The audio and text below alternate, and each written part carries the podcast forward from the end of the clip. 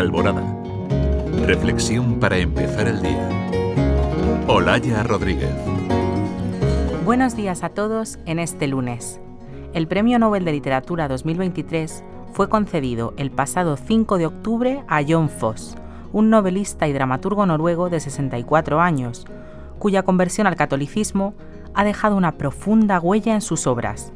El galardón reconoce su inmensa obra escrita, que cubre una gran variedad de géneros en un caudal de obras de teatro, novelas, colecciones de poesía, ensayos, libros para niños y traducciones. El obispo de Oslo, Monseñor Bernd Teisvig, felicitó de todo corazón a Foss en nombre de todos los noruegos, lectores y amantes de la literatura. El obispo lo expresaba así: Me alegra especialmente que Foss sea católico y que esté dando testimonio de su fe me alegra en nombre de toda la nación, especialmente de la comunidad católica en Noruega. Foss creció con una amalgama de ideologías comunistas y anarquistas, y sufrió de alcoholismo durante varios años. Sin embargo, en 2012 experimentó una conversión al catolicismo que marcó un punto de inflexión, abandonando definitivamente la bebida. Fue una transformación, dice él. Tomé las riendas y cambió el curso del barco.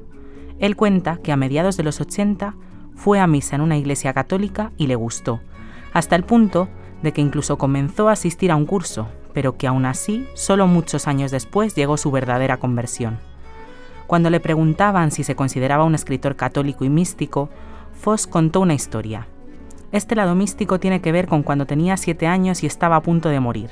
Fue un accidente. Me vi desde fuera en una especie de luz resplandeciente, en paz, en un estado muy feliz estoy seguro de que ese accidente, ese momento, cercano a la muerte, me formó como escritor.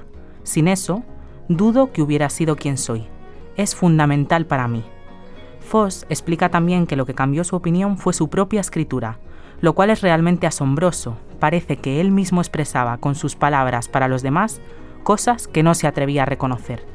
Él dice también que cuanto mayor se hacía, más sentía la necesidad de compartir sus creencias con los demás. Así que, hoy, lunes, un buen día para escuchar la voz de Dios, un buen día para escuchar tu propia voz.